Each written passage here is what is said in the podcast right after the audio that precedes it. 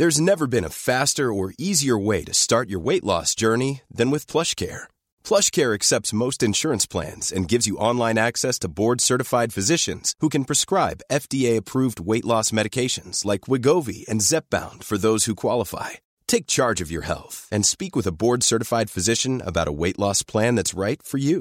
Get started today at plushcare.com slash weight loss. That's plushcare.com slash weight loss plushcare.com slash weight loss.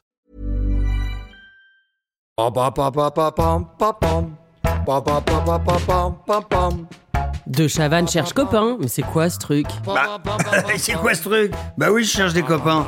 Alors c'est un podcast, mais où effectivement je vais euh, rencontrer des gens. Je m'enflamme euh, pour des causes. Défenseurs de cannabis, vaccinologues, des stars du dessin, des médias, des auteurs, des associatifs, hommes ou femmes politiques, euh, même présidents, hein, vous voyez, en toute, en toute simplicité de président. Oui, mesdames, messieurs. Et puis des TikTok. Alors, des... Des TikTokers Ah, des TikTokers Ah, je suis con. Des TikTokers. Je kiffe, en fait. Et j'espère bien que mon podcast euh, va me permettre de rencontrer des gens euh, de qualité.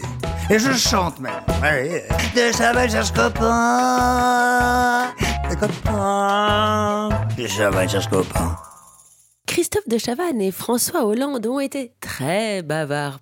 À la fin, n'hésitez pas à cliquer pour écouter le podcast numéro 2. Tout de suite, l'épisode 1 avec François Hollande. Non, allez, enlevez votre Mais c'est quoi, mais c'est quoi tous ces Mais, vous allez être, vous allez être complètement euh, fripé après. Vous allez vous friper, mais, mais- mettez, mettez là, donnez-la moi. Vous allez tout friper après. On va la poser là-bas, s'il te plaît. Bonjour d'abord. Bonjour. Bonjour. Je ne dis pas qui vous êtes pour l'instant. hein. Est-ce que, est que vous, vous connaissez le principe de ce... De ce je ne vais pas appeler ça un site. hein. On, va, on va appeler ça... Parce que ce n'est pas un... C'est un... Si vous voulez, on appelle ça un podcast, mais ça s'appelle euh, De Chavannes cherche copain. C'est un peu, un peu comme Tinder, vous voyez Connaissez Tinder? Je connais Tinder, oui. De réputation. Oui, pas par, par usage, bien sûr. Évidemment, évidemment. Et donc, je vous invitais pour voir si on pouvait être copains, parce qu'en fait, grosso modo, après cette conversation, peut-être que l'un des deux aura envie qu'on se revoie. Ou pas. Oui, on, on va, on va voir. On va euh, voir. On- ou pas. Bon, en tout cas, euh, bonjour François. Bonjour. Comment allez-vous? Je vais bien dans un monde qui va mal. Euh, C'est exact. C'est- Je, je ne sais pas quoi vous dire à part euh, pareil.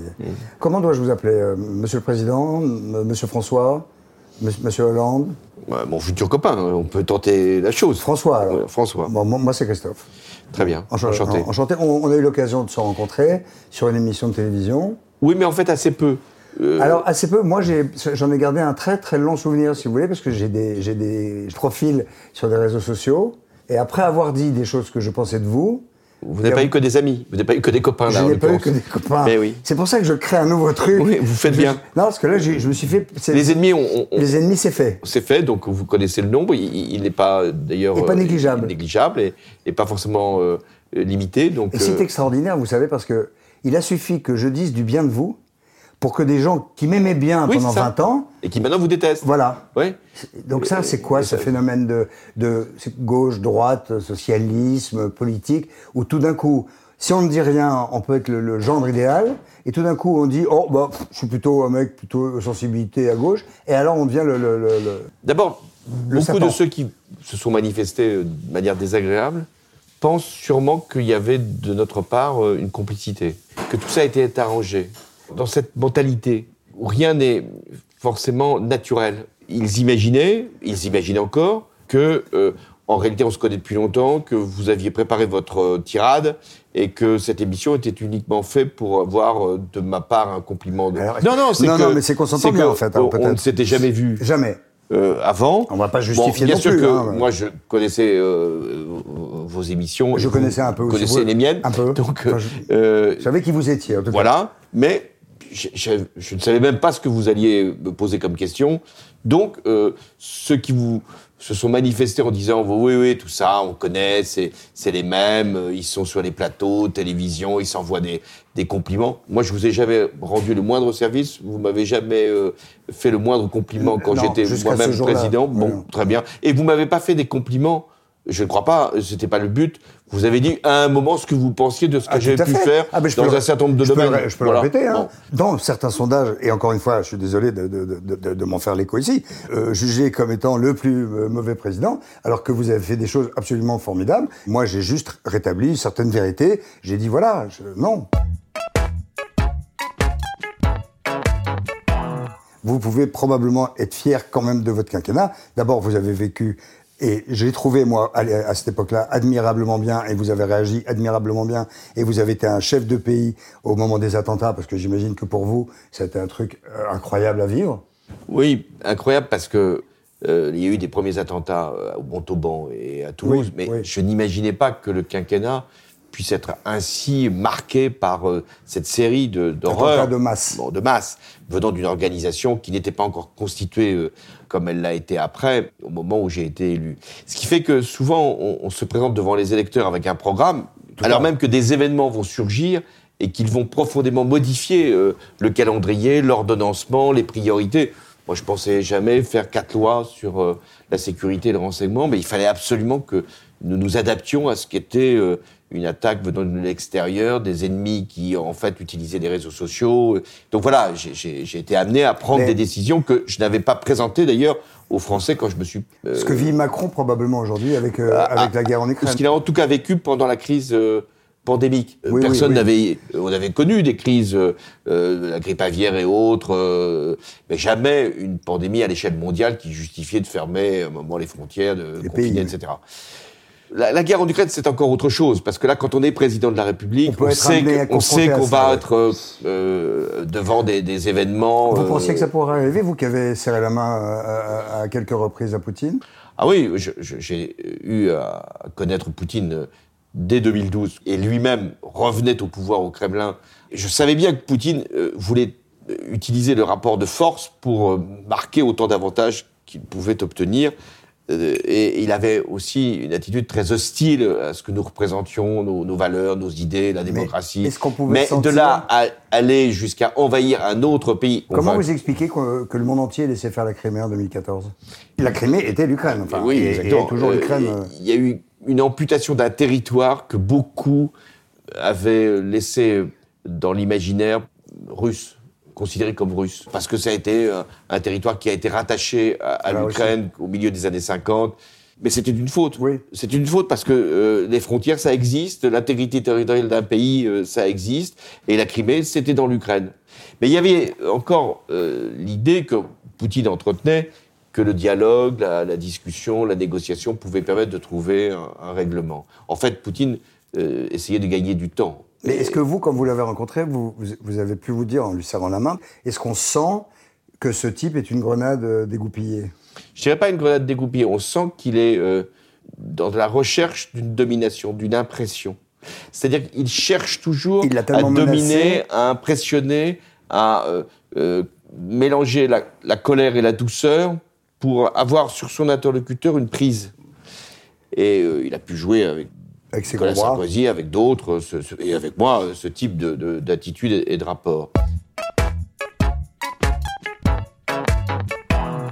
On dit toujours que les, les- les présidents de la République, ils ont 3 ans, ils ont 4 ans, ils ont 5 ans, et ils disent je serai président de la République. Est-ce que c'est quelque chose qui, qui, est, qui est passé chez vous, ça?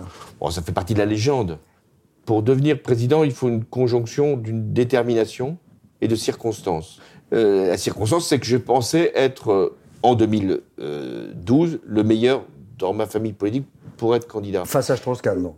Même face à Strauss-Kahn. Qui était donné, lui, comme euh, immense vainqueur presque au premier tour.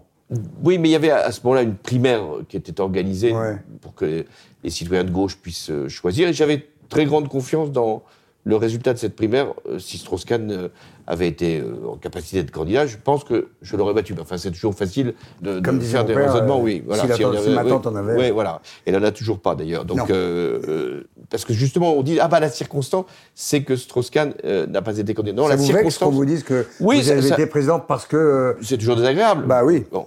Donc, euh, la circonstance, c'est le fait de se dire qu'à un moment, un individu, femme, homme, peut être celui ou celle qui va représenter cette personne-là.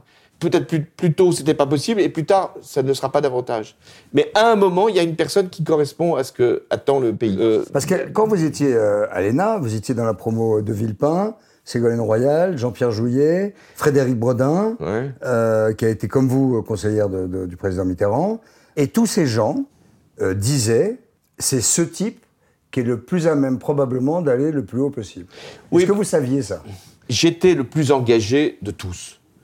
J'ai conçu ma vie par rapport à un engagement qui était fondé sur des convictions et sur, c'est vrai, l'ambition d'être euh, pleinement dans la vie politique. Non, mais est-ce que vous est-ce que vous êtes dit, euh, je vais le faire, euh, je vais le faire avec mon langage. Putain, je, je, il faut- je, je veux être président. Non, je me suis pas exprimé comme ça. Je me suis dit, dans un parti politique, j'étais déjà au Parti socialiste. Il y a François Mitterrand qui est là. Euh, je vais tout faire pour que François Mitterrand puisse devenir président de la République. Et si l'aventure est belle, et si moi je peux prendre ma place, et si je peux euh, avoir une fonction euh, élective, j'essaierai Ah, d'aller le, le plus haut et le plus loin possible. Comment vous le regardiez, Mitterrand? C'était quoi les yeux avec lesquels on regardait ce, ce, ce personnage si, si, si Moi, étonnant? j'étais enfant quand je l'ai vu pour la première fois à la télévision dans une campagne euh, électorale présidentielle 1965 face au général de Gaulle. Hmm. Je me suis dit, mais quel est cet individu qui vient euh, comme ça euh, s'inviter chez nous, défier le général de Gaulle et, et qui s'exprime au- aussi, aussi difficilement et qui cligne des yeux euh, sans, sans, sans nous permettre de, de Ouais, savoir de voir exactement son regard. quel est son regard. Et puis j'ai compris que, que l'homme avait une, une détermination et- farouche et un courage euh, assez exceptionnel et qu'il avait surtout une stratégie. Et donc très jeune, je me suis mis dans les, dans les pas de, de ce personnage, donc vous saviez très jeune que c'était la gauche? que c'était lui. Vous, vos, parents étaient de droite, votre père parents- était de droite. Mon père n'était pas simplement de droite, il était de droite euh, extrême. euh, Ah. euh, C'est-à-dire que lui, il faisait partie de ceux qui avaient au départ sans doute voté De Gaulle, puis ensuite s'en étaient éloignés. Sur le... Mais je, je ne lui en ai pas voulu. Je lui en ai voulu Donc c'est pas, pas en réaction non, à ça vous parce êtes que d'une certaine façon, il m'avait, il m'a, il m'a permis de comprendre ce qu'il ne fallait pas faire et, et, et, et, et ce que était euh, un sujet aussi important que la guerre d'Algérie. Et donc ça m'a rendu curieux. Quant à ma mère, elle était sans doute euh, pas de droite, euh, plus ouverte euh, sur les questions de la société. Elle était assistante sociale et grâce à elle, elle m'a parlé du monde ouvrier. Elle était assistante sociale dans une usine. Elle me racontait ce qu'elle Elle voyait. s'entendait bien avec votre père? Non, pas, pas, pas Non. forcément bien. D'accord.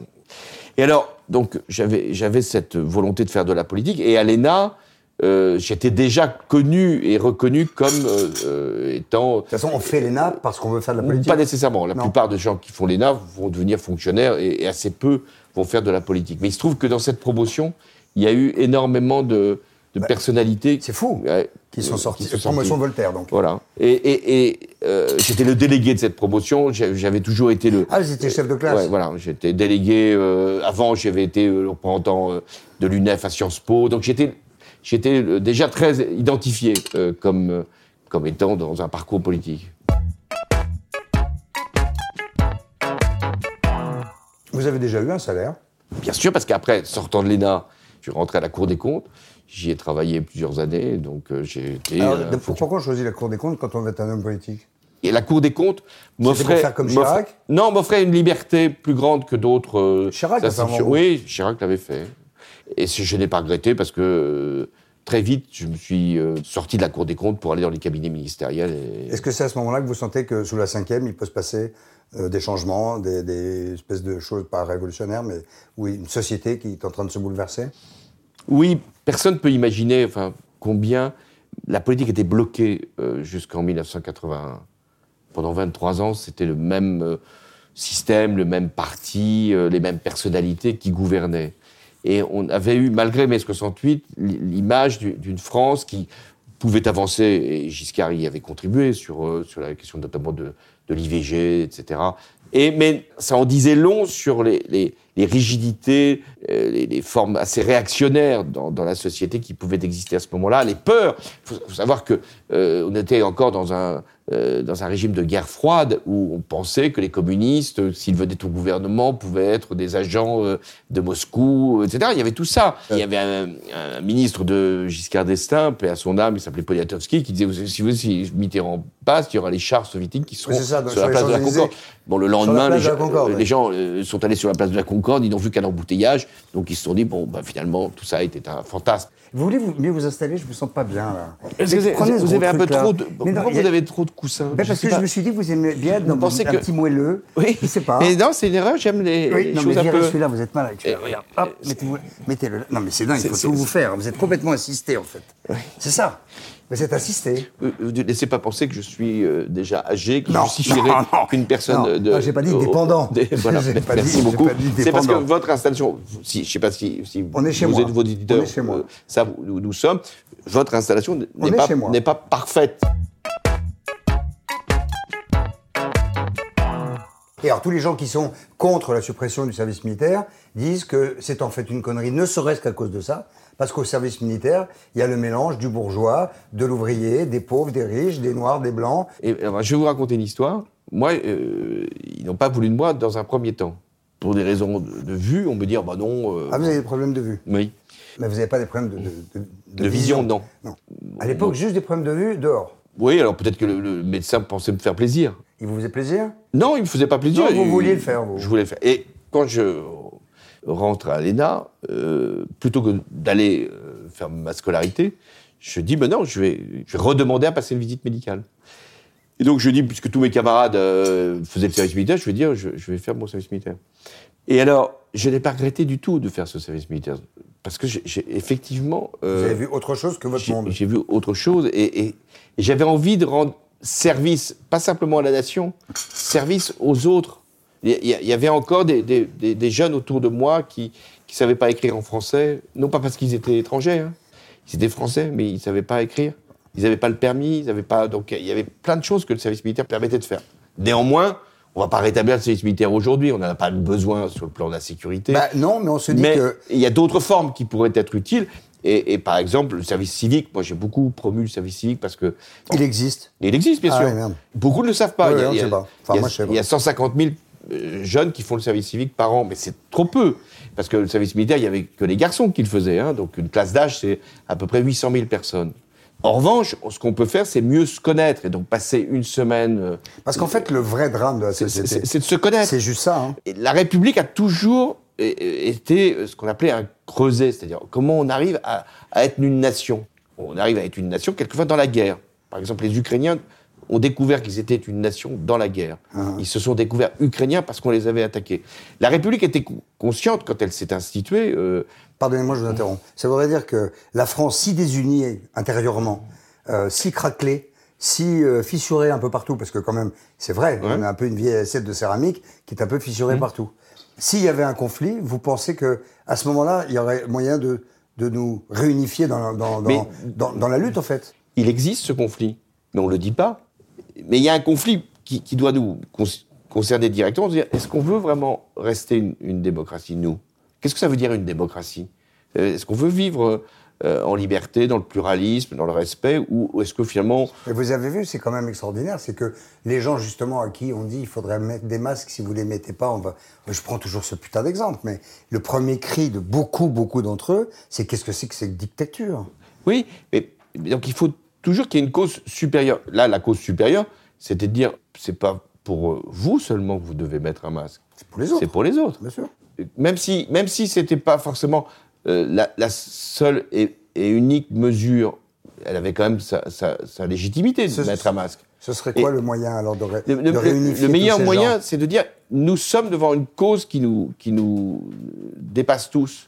Mais c'est la Je- raison pour laquelle je voulais vous parler de l'Ukraine, parce que ça commence comme Bien ça. sûr. Si on commence à parler de l'Ukraine en disant, bon, la solidarité, euh, c'est bien gentil, mais euh, en fait, euh, c'est trop cher l'électricité, c'est trop cher. oui. C'est ça. Non, la première lutte, c'est que si l'Ukraine euh, devient russe, ben, euh, bien- enfin, on sait ce qui va se passer. Exactement, c'est-à-dire Sur des décennies, peut-être, mais nous ne euh, sommes pas la démocratie, solidaires des Ukrainiens. on est solidaire de la démocratie. On est solidaire de la démocratie. Oui. Et ce que font les Ukrainiens, c'est pas pour l'Ukraine, c'est pour aussi nous. Si, si ça tombe, bah, les Chinois penseront qu'ils peuvent aussi aller euh, vers Taïwan. Les Iraniens euh, essaieront de conquérir euh, l'ensemble du Moyen-Orient. Les Turcs, euh, avec Erdogan, essaieront de prendre une partie de la Syrie. Bref, chacun aura quoi? le sera recours à la force. Donc on voit bien le, le monde tel, tel qu'il peut exploser ou tel qu'il peut, hélas, dériver. Vous voulez du thé, non? Non, merci. Allez-y, je vais parler tout seul. euh, Non, non, je que vous ai pas pas tout seul, de- je vous entends vous là. en train de- Mais c'est le but de ce, c'est le- but de cette Donc, alors, je- rencontre. je, vais décrire pour, pour ceux en qui nous écoutent. Vous pouvez- Donc, euh, vous pouvez Christophe de décrire. Chevannes se lève, va vers sa cuisine, euh, marche péniblement. et- Non, non, il marche très bien. Il est très alerte. Vous racontez n'importe quoi. Hein. et, et va prendre euh, une tranche de cake parce que en effet, il a un appétit assez insatiable. Est-ce que vous voulez dire, euh, euh, Monsieur le Président, avoir un peu l'honnêteté pour une fois dans votre vie, de dire pourquoi il y a du cake ici? Je n'ai rien demandé, je, n'ai surtout de- demandé aucune faveur pour faire cette, euh, ce podcast, et j'ai pensé que, euh, à l'heure du goûter, il est normal quand même que celui qui vous invite vous offre euh, une boisson chaude et, Mais, c'est pour ça que je vous propose un thé. et un cake qui a l'air non pas d'être fait maison, mais, mais Si. Si, d'avoir été ne- dans une bonne maison. Faites- Faites-moi l'honneur de faire croire à ceux qui nous écoutent que c'est moi qui vous l'ai préparé avec mes petits doigts de fée. Non mais c'est fou ça. J'ai plein de questions à vous poser. Euh, ce qu'on dit là, ça, ça paraît être la chose majeure, la chose la plus importante de notre demain. Et quand on regarde, on se dit, on n'a pas le cul sorti des ronces, qu'est-ce qui peut se passer pour que toutes ces dissensions, et, euh, euh, on va pas attendre justement tout ce que vous venez de dire, et qui serait épouvantable pour le monde, pour que cessent toutes ces séparations, tout- tout- toutes ces, on veut- je veux rien qu'on m'impose. C'est quoi, c'est quoi l'histoire? J'ai dit qu'il y avait un affrontement euh, qui est en cours entre les démocraties et les régimes autoritaires. Mais les peuples eux-mêmes ont des intérêts communs, même s'ils subissent euh, chez les régimes autoritaires des contraintes, et même s'ils ne sont pas forcément satisfaits euh, au sein des régimes démocratiques euh, de la manière avec laquelle les décisions sont prises. Mais il y a quelque chose qui les unit, c'est qu'ils ont un destin euh, commun, qu'on soit chinois, russe ou euh, iranien ou euh, britannique ou français ou allemand ou marocain, euh, si la planète C'est notre survie. connaît un essoufflement, un réchauffement euh, et, et donc euh, un écroulement, bah, nous sommes tous concernés, quel que soit nos régimes Mais, mais c'est ce qui va se passer, non? Enfin, je veux dire, il y a plein de pays. euh, Oui, mais- Les Américains, euh, peut-être en ce moment, font des efforts, mais pendant toute la période Trump, n'ont absolument rien foutu. Euh, le fait qu'il y ait des millions de des milliers de supertankers sur l'eau, ce sont des pollutions absolument épouvantables. Enfin, Oui, mais quand Trump, alors, donc, puisque vous évoquiez Trump, quand Trump a déchiré l'accord de Paris sur le climat, d'abord on avait prévu une clause qui faisait qu'il ne pouvait pas se retirer de l'accord avant deux ans, et deux ans après il y avait Biden, mais même dans son propre pays, maintenant les conséquences du réchauffement se, se font euh, sentir. Euh, Jusqu'à il récemment, pas, il pas. récemment, il niait même Tout à fait. le rôle de, de l'humain dans la destruction de la nature. Le président chinois, France aussi, hein, il le, président qui- chinois, Xi Jinping, m'avait dit, au moment de l'accord de Paris, il m'avait dit, vous savez, moi je suis à la tête d'un pays de 1,3 milliard d'habitants, et je suis conscient que si je ne leur permets pas de respirer correctement, à un moment, ils peuvent aussi euh, sortir dans la rue et exiger... ils ont euh, pris des mesures. et ils ont pris des mesures. Ils ont fermé, ils ont pas suffisamment, mais ils ont fermé quand même les centrales au charbon les plus polluantes autour des, des villes notamment, parce qu'ils savent bien que on peut quelquefois se passer de démocratie, mais on peut pas euh, se passer d'oxygène. C'est ça, c'est ça le problème. Et c'est très intéressant dans ce qui s'est produit avec le, euh, la pandémie. Le- le- la stratégie de la Chine, c'était la stratégie zéro Covid, on ferme tout, on enferme Encore tout maintenant. Et encore maintenant, sauf que les gens, à un moment, ils veulent vivre. Ils sont descendus dans la rue pour dire on n'en veut plus. Ils se jettent par la fenêtre. exactement, parce qu'on ne peuvent plus s'alimenter, ils peuvent plus euh, rencontrer des amis, ils peuvent plus sortir de leur, de leur ville, peuvent plus Bien avoir fou. une livraison euh, de quelques produits Non, que ils ce ont des soit. barres de fer sur les portes d'immeubles. Enfin, Donc, à partir de là, ils se mettent à exploser, au sens euh, à remettre en cause, y compris le président chinois. Ce que je veux dire par là, c'est que, qu'on soit au niveau du monde, on a quand même des intérêts communs. Et au niveau d'un pays, il faut retrouver ce qui nous, nous unit tous. Et pour ça, il ne faut pas simplement le faire par des contraintes, par des ordres, par des, par des raisonnements. Il faut qu'il y ait à un moment une, une conviction que ce qu'on défend est plus grand que nous. Euh, que la patrie, il y a une patrie euh, mondiale, d'une certaine façon, on appartient à, à la- Oui, à bon, l'espèce humaine, et on a une patrie au sens euh, national. La petite Greta, tout le monde se fout de sa gueule. Oui, Greta Thunberg, heureusement qu'elle est là parce qu'elle elle a fait prendre conscience pour le coup à des centaines de millions de. Et combien de jeunes se sont reconnus Voilà, euh, chez voilà, Greta voilà. euh, et, et- De son et âge, ouais. et de son âge. Et peut-être que demain Greta disparaîtra. euh, elle aura laissé sa marque, euh, y compris avec ses excès, y compris avec une espèce de, de, de certitude qu'elle la scène. Mais il y a un moment, il faut de la radicalité aussi pour que ceux qui ont vocation à diriger les pays puissent prendre des décisions et les prendre vite. L'inaction, parce que c'est ça le mot qui revient Vous souvent. avez fermé des centrales. Euh, au charbon, il n'y en avait plus euh, au moment où je suis parti. Vous n'avez pas fermé de centrales nucléaires. Non, euh, les centrales nucléaires. Enfin, j'avais décidé de fermer Fessenheim, hein, Ouais. puisque aujourd'hui, Oui. on, on m'en fait le reproche Et pourquoi vous l'avez fait? Je l'ai fait parce que je considère que le nucléaire doit être une source importante de notre énergie et qu'il fallait montrer qu'on était capable d'ouvrir des centrales nouvelles pour que le nucléaire, à un moment où il était très contesté, puisse être accepté dans notre Alors pays. que là, on, aurait, on en aurait ouvert deux ou trois, là. Pas des centrales euh, nucléaires. Ah. Les centrales nucléaires, hélas, euh, aujourd'hui, euh, certaines sont momentanément maintenant, ne, ne peuvent pas. Ah, je croyais qu'on avait rouvert des nucléaires, qu'ils avaient réussi Non. à les... Celles qui étaient en, il y avait des fissures qui avaient été trouvées, donc qui étaient en réparation, refonctionnent heureusement. Ah voilà, ouais, c'est celle-là. ouais, ok, c'est celle-là dont dont je parlais. Je suis très content de vous avoir eu sur ce canapé. Nous allons faire deux numéros de cet entretien. Allez, à bientôt. À bientôt. Monsieur le Président. Le podcast n'est pas terminé. La suite en cliquant sur l'épisode numéro 2. Et je chante même. Ouais, de Chaval, cherche copain. Des copains. De Chaval, cherche copain.